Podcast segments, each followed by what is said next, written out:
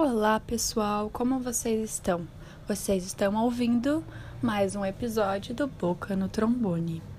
Eu me chamo Giovana e estarei mais uns minutinhos aqui com vocês.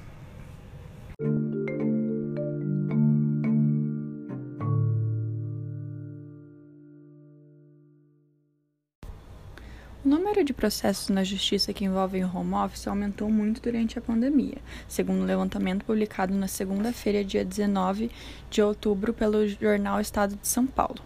O modelo de teletrabalho está previsto na legislação brasileira, mas pontos como o controle de jornada ainda levantam questões.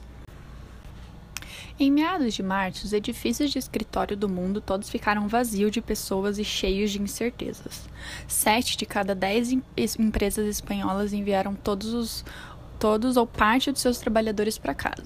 Segundo uma pesquisa recente, mais de 3 milhões de pessoas trabalhavam remotamente durante o confinamento da Espanha, quatro vezes mais do que a pequena fração de 4,8% de empregados que habitualmente realizam suas tarefas remotamente durante a pandemia.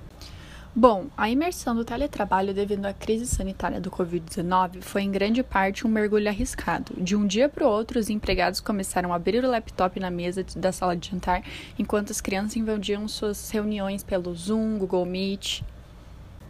Já se passaram quase seis meses e os surtos com os surtos se multiplicando, a recomendação das empresas é de priorizar o teletrabalho. O problema que entra é sobre as leis que envolvem o, o trabalho do home office. Há estudos que confirmam que as pessoas passam a trabalhar mais, até duas horas diárias a três. Uma a cada quatro empregados utilizam seu tempo livre para dar conta das tarefas. Um questionamento que entra: será que essas mudanças são apenas temporárias ou será que essas mudanças vieram para ficar? Bom, esse eu faço um questionamento para vocês. O que vocês acham? Bom, de acordo com dados, essa será uma mudança permanente, visando que as empresas economizam com o funcionário trabalhando remotamente. Pode ser com o uso do seu próprio notebook, com economia de luz, economia de compra de ambientes para alocar esses funcionários, entre muito outros.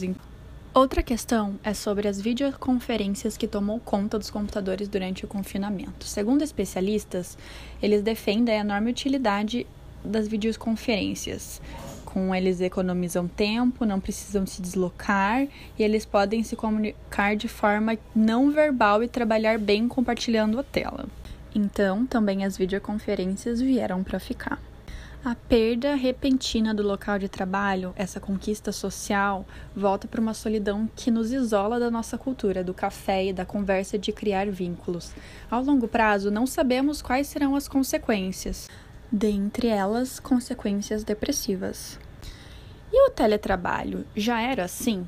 Bom, os especialistas dizem que não, é, que essa é uma, uma situação excepcional. Antes, os filhos iam para as escolas, os familiares ficavam doentes e podia visitar, podíamos sair às ruas, então as coisas infelizmente mudaram para pior.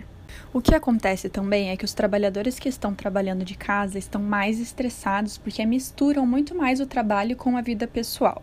Antes, as pessoas separavam as coisas porque saíam do escritório e agora as pessoas têm que fazer isso de uma outra forma, fechando a porta do quarto ou do computador.